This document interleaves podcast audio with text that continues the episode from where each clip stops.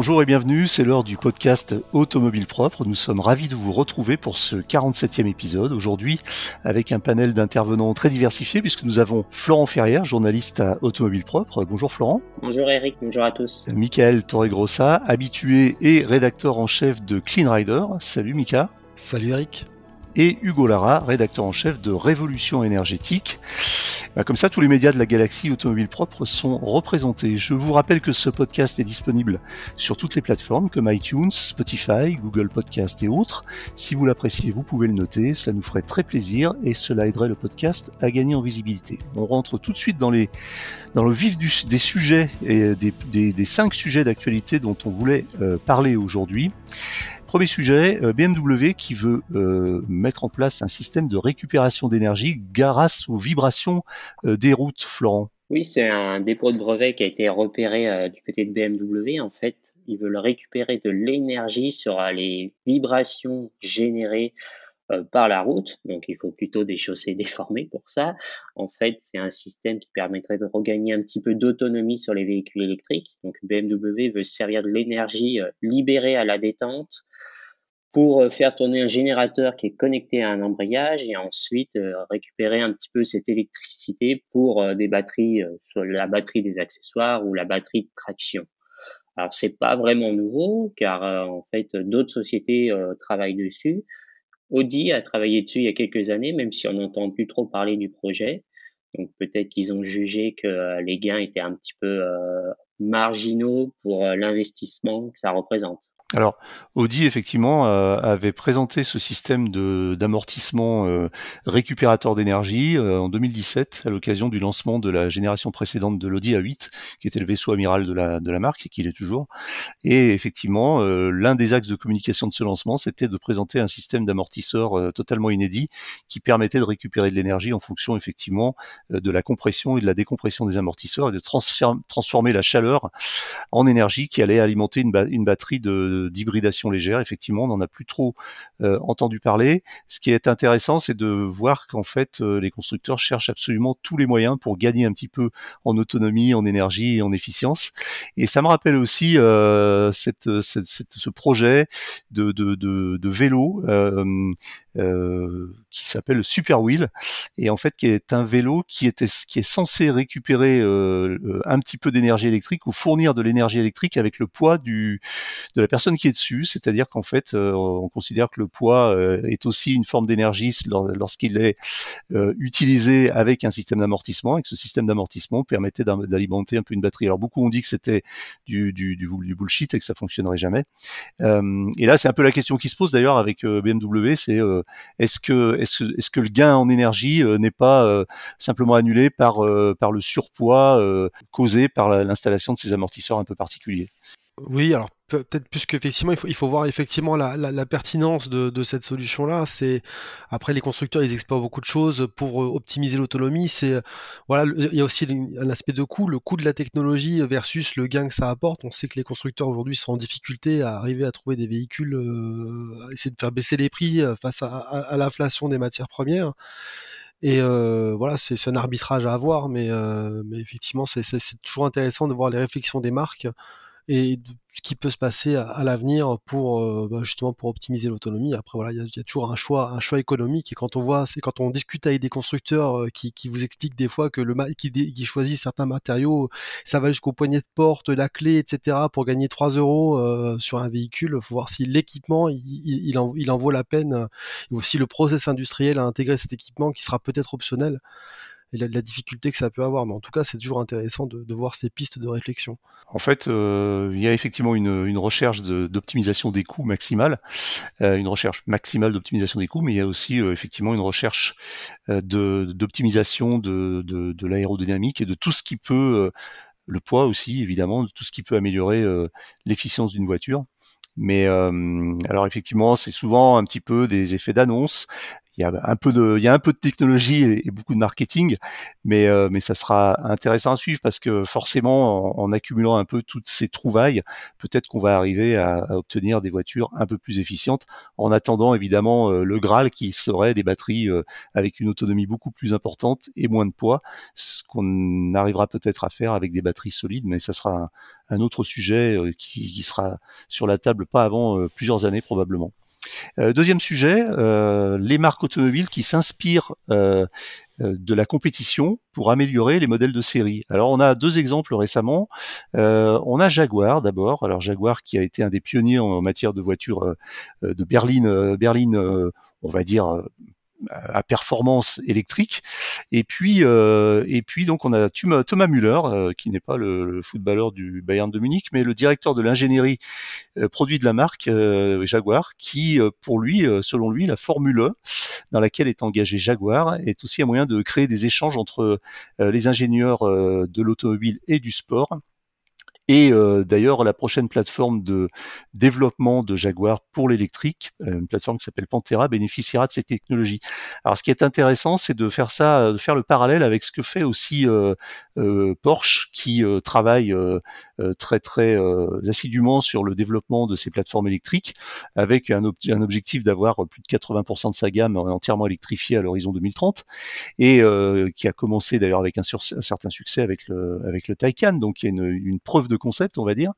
Et, euh, Jaguar travaille, euh, Porsche travaille aussi sur euh, sur le sujet, aussi à travers la Formule dans laquelle la marque est engagée, et pour améliorer l'efficience des, voitures. Alors, si on suit un peu les règlements de la Formule on sait qu'ils évoluent vers beaucoup plus d'efficience avec des batteries qui sont à la fois plus légères et plus efficientes, et, et des courses qui sont maintenant réduites à 45 minutes de façon à garder la même voiture, je crois, pendant toute la course, alors qu'avant les courses supposaient un changement au milieu de course et la possibilité de faire une recharge, une petite recharge pendant la course.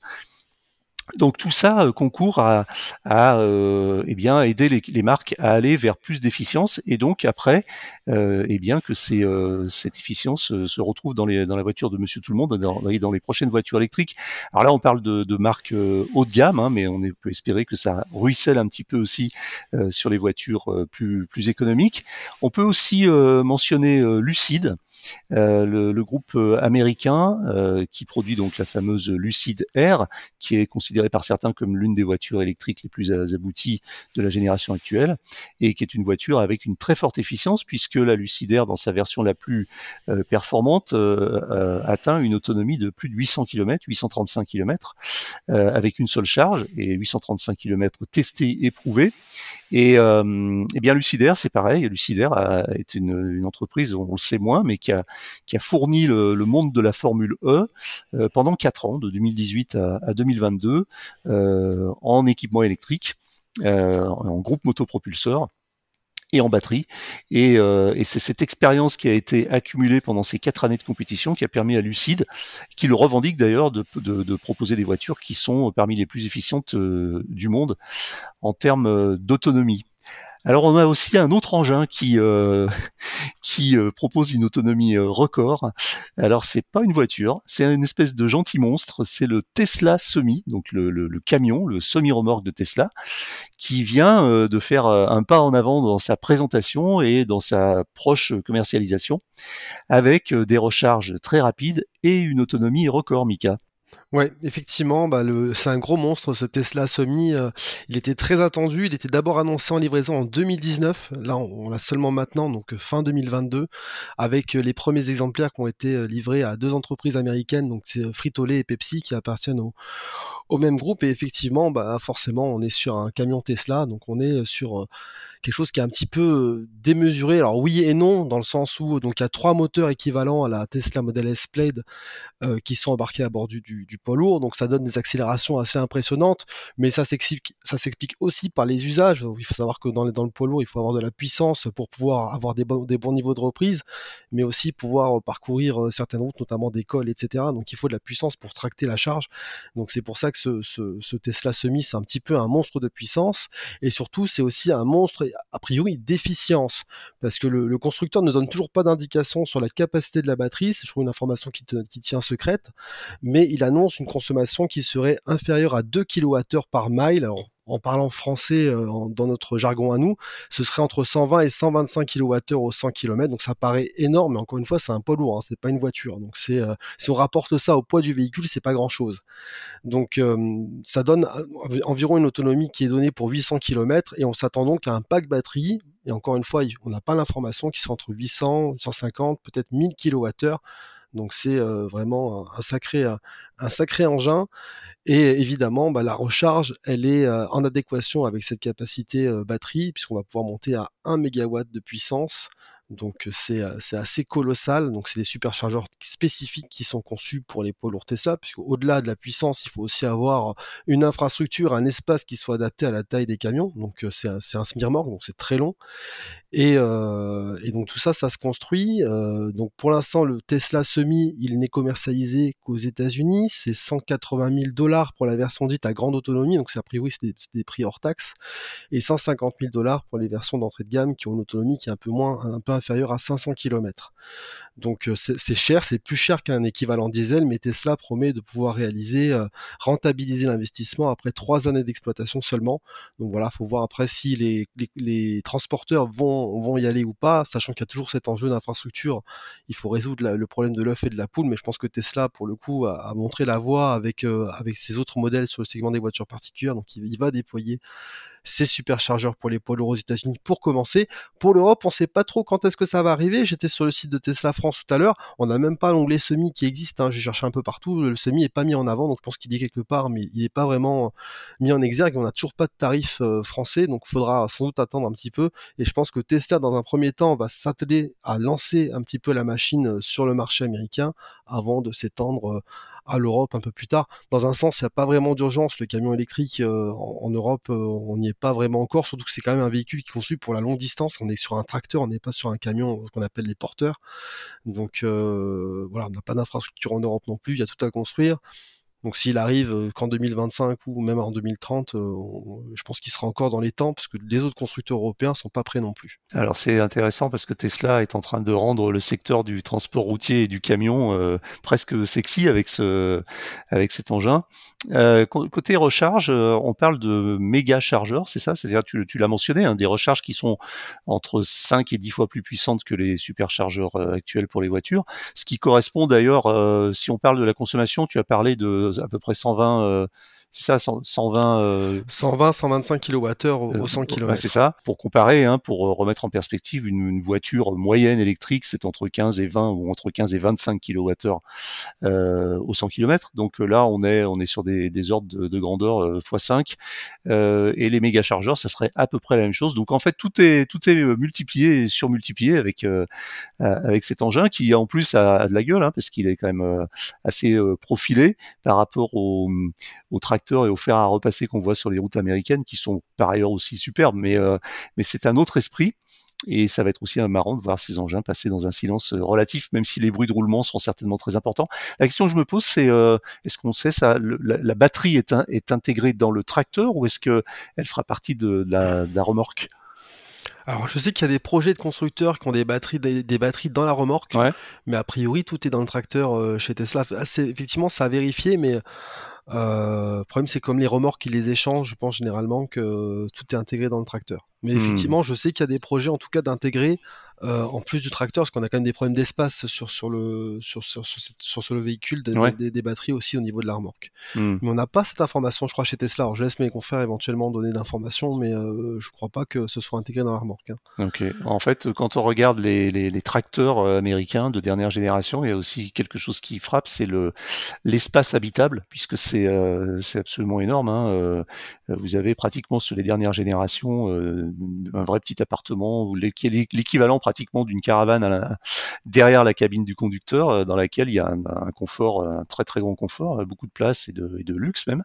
Et il semblerait que le Tesla, le semi Tesla, soit un petit peu plus euh, petit. Je ne sais pas. Est-ce que c'est une impression ou est-ce que justement il y a un problème de logement des batteries? C'est la question que je me posais aussi justement parce que c'est vrai que sur le transport longue distance, il y a des camions qui ont des couchettes. je ne suis pas sûr qu'il en ait en fait. Hein. J'ai pas vu de photos d'intérieur en tout cas qui montraient un, un zone pour, pour faire dormir le chauffeur. Donc ça veut dire que en matière d'usage, ce sera pas non plus des grands corridors du style des, camions qui partent d'Espagne qui vont aller jusqu'au Danemark ou, en, hmm. Pologne chez nous. Donc ce sera plutôt des, des trajets courts. C'est peut-être plus adapté aussi à, à un camion 100% électrique. Hmm. Messieurs, ça vous inspire, Hugo? Moi, la question que je me pose, c'est surtout sur euh, la puissance de recharge. 1000 euh, kW, c'est énorme. 1 MW, euh, c'est l'équivalent de, 500 ballons d'eau chaude qui se lancent simultanément. Donc à peu près 500 logements quoi, qui, qui, se, qui produisent l'eau chaude. Tout ça pour un seul camion. C'est vrai que ça pose pas de problème pour l'instant. Ça ne posera pas de problème tant que la part de marché du camion électrique sera relativement faible. Par contre, euh, à l'avenir, euh, dans quelques décennies, il faudra vraiment, vraiment investir massivement dans le réseau électrique et dans les moyens de production euh, pour pouvoir électrifier tous les transports, pas uniquement les voitures électriques, mais aussi les transports lourds. Et donc c'est un vrai défi, surtout à l'heure actuelle. On voit qu'on a un taux d'électrification qui n'est pas énorme en France, hein, que ce soit dans les transports ou même dans l'industrie, et on a déjà des problèmes au niveau de la production électrique. Donc voilà, c'est un énorme défi qui est à relever. Un mégawatt, je crois que pas grand monde réalise que ça représente réellement. Florent? Je te vois acquiescer, j'ai l'impression que tu as un truc à dire. Non, non, bah, j'avais fait la même réflexion dans ma tête en me disant bah, comment on arriverait à recharger ça en France. Quoi. Après, voilà, je me dis c'est un pur produit euh, Tesla, euh, c'est-à-dire qu'il est beau, il est moderne, il est acheté par des entreprises qui ont envie de, voilà, qui se payent de la pub avec. Hein. C'est, euh, tout à l'heure, on parlait du prix du véhicule, mais l'entreprise qui l'achète, finalement, c'est presque une, un investissement de communication pour moi, ce genre d'engin, de, de l'avoir. Hmm.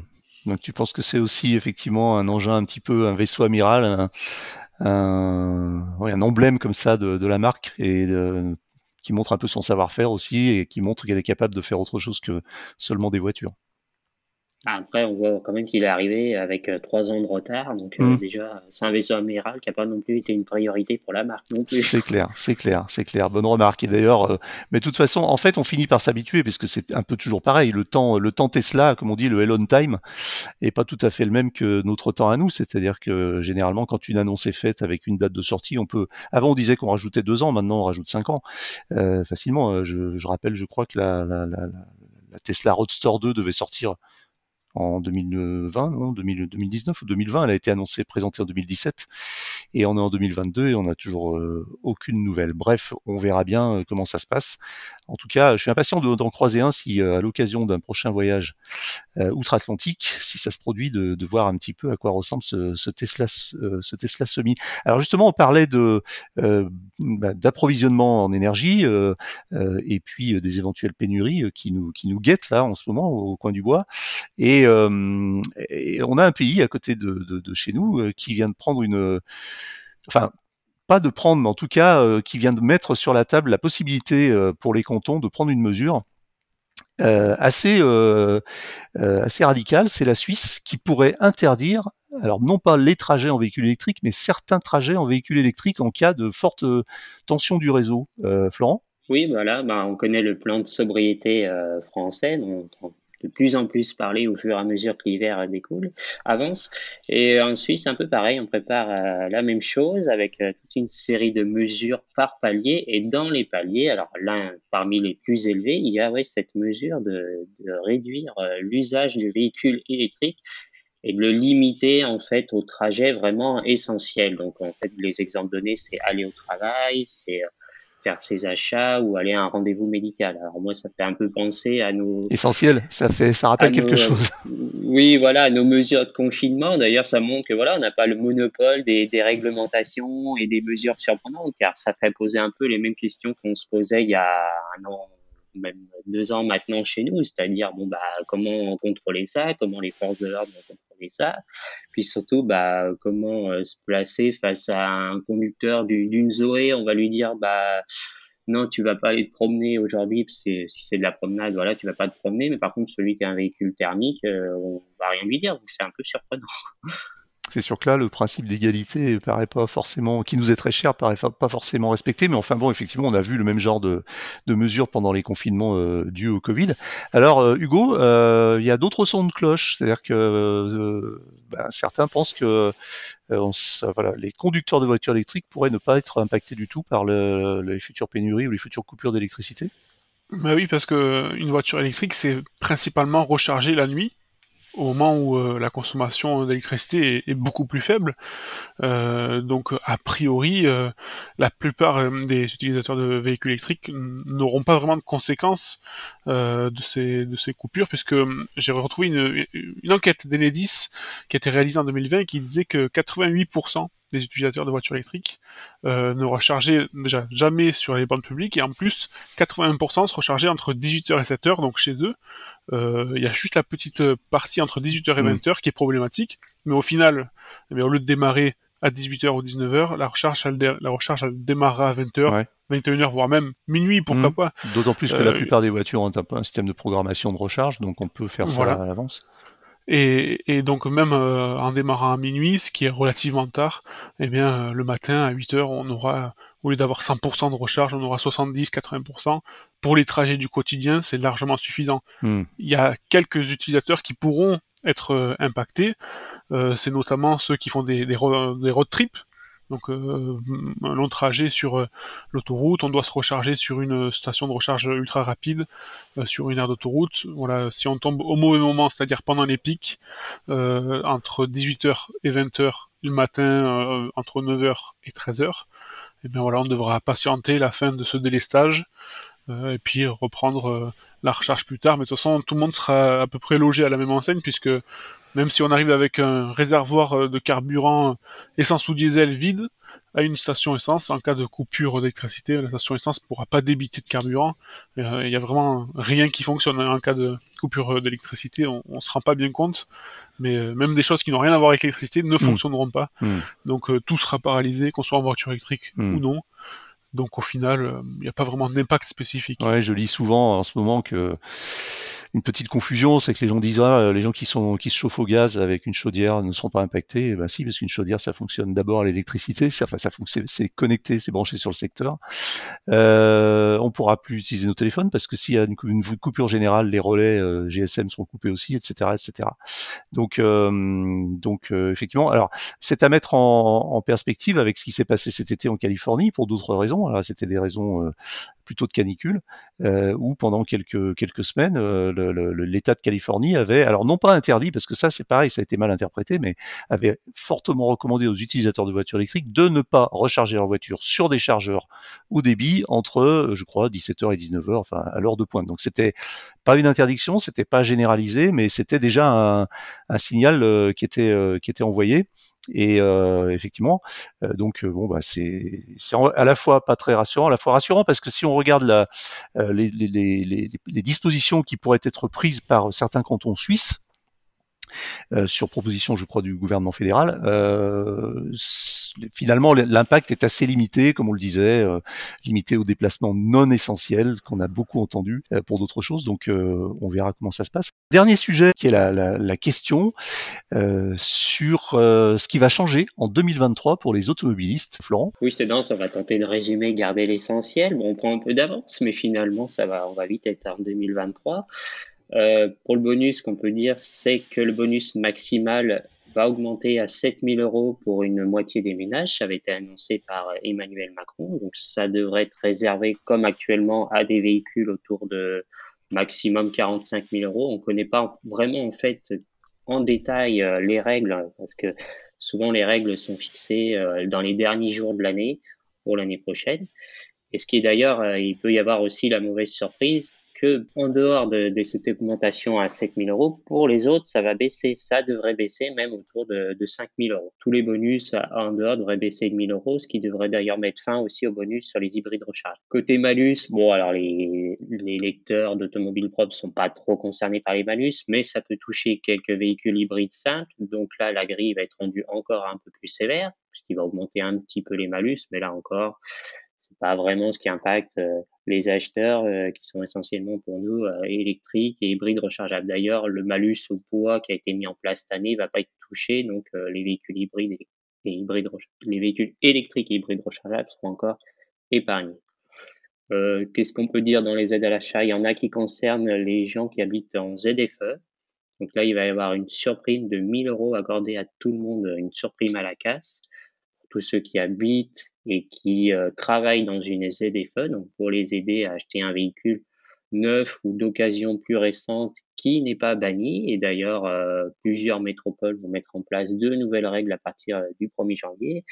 C'est souvent des dates un peu symboliques, hein, où on donne un petit tour de vis par exemple, du côté de Lyon, ça va être euh, la fin de la pédagogie. On va commencer à verbaliser les véhicules euh, les plus anciens. Non, il y a, un sujet, qui, euh, dont on parle souvent et qui nous tient à cœur, c'est le, déploiement des réseaux des, bornes de recharge. On, on, rappelle une énième fois que le gouvernement s'était engagé à, à ce qu'il y ait 100 000 points de charge publics à fin 2021. Aujourd'hui, à fin 2022, on est plutôt à 75 000. En fin 2022, on va dire qu'on sera à 80 000. donc on a non seulement un an de retard, mais on n'est même pas dans les clous, euh, on est à plus qu'un an de retard. Et je crois que si on avait, j'avais fait des calculs un petit peu de projection, on avait fait des calculs, on, sait qu'on atteindra euh, ce seuil fatidique promis par le gouvernement pour fin 2021, on l'atteindra finalement plutôt mi-2023. Euh, donc c'est encore une fois, c'est les, promesses n'engagent que ceux qui y croient et, malheureusement on a pris un peu de retard. Cela dit, ça va très vite maintenant puisque le, le, le, déploiement se fait très rapidement. Peut-être un mot sur justement cette obligation qu'aujourd'hui, je sais pas qui veut rebondir là sur ce sujet, sur les stations, euh, sur l'obligation pour les stations service d'autoroute, je crois, hein, euh, de, de, de s'équiper obligatoirement avec au minimum euh, X bornes de recharge. Euh, ça consiste en quoi exactement? C'est une ou plusieurs bornes de recharge? Au début, je croyais que c'était une, mais c'est plutôt quatre bornes de recharge, non? Il y, a des minima imposés. Alors, j'ai pas les, tous les chiffres en tête, mais effectivement, il y a, il y a des minima qui sont imposés aux, aux exploitants d'air de, service. Mmh. Donc, euh, soit ils le font euh, eux directement, soit ils sous-traitent à des, à des prestataires comme Fastnet ou autres. Mmh. Mais ce qui est intéressant, c'est qu'au-delà des aires de service, euh, donc là, ils ont étendu un petit peu les. Il y a des aides qui, qui sont sorties il y a pas très longtemps concernant les, les petites stations-service aussi, pour qu'elles aussi puissent s'équiper. Donc, euh, parce que c'est vrai qu'on parle beaucoup d'autoroutes et, de, de grands axes, mais le, mmh. le, réseau secondaire, il va falloir aussi qu'il s'équipe euh, petit à petit. Mais en tout cas, enfin, moi, je, qui regarde assez régulièrement ChargeMap et qui roule en électrique, euh, je suis toujours content de voir quand il y a de nouvelles stations qui, qui sortent, surtout dans des endroits où c'est un peu compliqué. donc, moi, je fais, j'ai de la famille en Haute-Savoie, je passe par Sisteron, et donc là, il y a une nouvelle station Unity à côté du Lidl. Les deux sont sortis en même temps, et c'est du coup, ça fait une halte qui est plutôt apprécié. Donc non, ça, ça, ça, ça, bouge quand même dans le bon sens. Après, ça prend plus de temps que prévu sur les autoroutes parce que c'est des, c'est long. C'est tout est plus compliqué sur autoroute parce que ça passe par des marchés, ça passe, hmm. euh, il y a des temps qui sont incompressibles. Bon, en tout cas, la dynamique, elle est quand même là. Hmm. Sur Sisteron, pour citer cet exemple, donc tu parles d'un Unity, euh, donc tu parles aussi d'un Lidl, qui a probablement ses propres bornes, et il y a aussi euh, historiquement un, un superchargeur Tesla qui est là depuis pas mal de temps, je crois. Hein. Oui, oui, oui. Alors moi, je l'utilise pas parce que oui, une D, mais euh, mmh, effectivement, mmh. celui-là n'est pas encore ouvert à tous. Mais euh, mmh. non, non, ça, ça, ça, se déploie assez, assez rapidement. Hmm. Alors il y a euh, petit euh, tuyau euh, euh nos confrères du, groupe Facebook qui s'appelle Superchargeur pour tous que je recommande sur lequel vous avez l'actualité la météo on va dire pratiquement heure par heure de des, ouvertures de, stations au débit partout en France et si si vous allez jeter un œil de temps en temps vous allez voir que c'est vraiment impressionnant le rythme de déploiement et d'ouverture en ce moment je, je pense qu'il se passe pas un jour sans qu'il n'y ait pas au moins une ou deux annonces de lancement de travaux ou d'ouverture d'une d'une station au débit sur euh, sur le réseau autoroutier français. Donc c'est très encourageant. Et euh, si on a pris ce retard d'un an et demi, il se peut qu'après euh, on, on, rattrape le temps perdu et que ça soit très en fait exponentiel finalement. Ce qui est intéressant aussi, euh, c'est qu'en en fait, on s'aperçoit que ça commence aussi à devenir un business rentable. Alors, j'ai discuté avec un, gestionnaire de réseau que j'ai rencontré à Paris au Salon des Mers, qui m'expliquait que en, fréquentation de, de, des stations qu'ils ont mis en place, des stations donc haute puissance, euh, c'est le réseau R3, ils étaient au-delà de leur business plan. Donc c'est ah, euh, c'est plutôt encourageant. Donc quand, si ça devient un business rentable, donc ça va se déployer de plus en plus vite. D'ailleurs, on mmh. voit qu'il y a de plus en plus d'acteurs qu'on connaissait pas il y a deux ans qui sont arrivés sur le marché maintenant. Exactement, ça va se déployer plus vite et ça va effectivement euh, aiguiser un petit peu les appétits de la, de la concurrence. Peut-être un dernier mot, euh, Hugo, sur ce sujet, toi qui, qui a une, un, un, point de vue un petit peu euh, de, de l'expert en, en, énergie au pluriel? Alors moi, je, je me souviens avoir écrit un, un poisson d'avril pour le 1er avril 2018. Et le titre de ce poisson d'avril, c'était Les stations-service devront s'équiper de bornes de recharge d'ici 2020. en fait, on est 4 euh, euh, ans après. Et euh, bah, c'est pas du tout utopique, c'est une réalité quoi au final. Et je suis bien content de voir qu'en si peu de temps, bah, une idée qui paraissait un peu folle eh devient réalité. Oui, c'est une excellente chose et je pense que ça aurait dû être fait avant et, ça devrait être élargi à, à toutes les stations euh, service hein, de, France. Il n'y a pas tellement que ça. Hmm.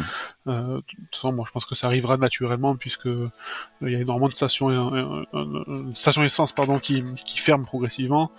Et, bon, le seul business possible, ce sera à l'avenir de vendre de l'électricité pour les véhicules électriques. Très bien. Comme quoi, un poisson d'avril peut être aussi une forme d'anticipation. De, c'est terminé pour aujourd'hui, mais l'actualité de la voiture électrique ne s'arrête jamais. Retrouvez-la heure par heure sur automobilepropre.com. Pensez bien à vous abonner via votre plateforme préférée afin de ne rater aucun épisode. Et n'oubliez pas de noter le podcast sur les plateformes, c'est le meilleur moyen de nous faire connaître. Euh, n'hésitez pas également à nous faire vos retours, remarques et suggestions. On répond généralement à podcast automobilepropre.com. Quant à nous, nous vous disons à la semaine prochaine pour un nouveau numéro de, de Automobile Propre, le podcast, qui sera une interview euh, d'un acteur de l'électromobilité qui propose un, un dispositif assez original. À bientôt, salut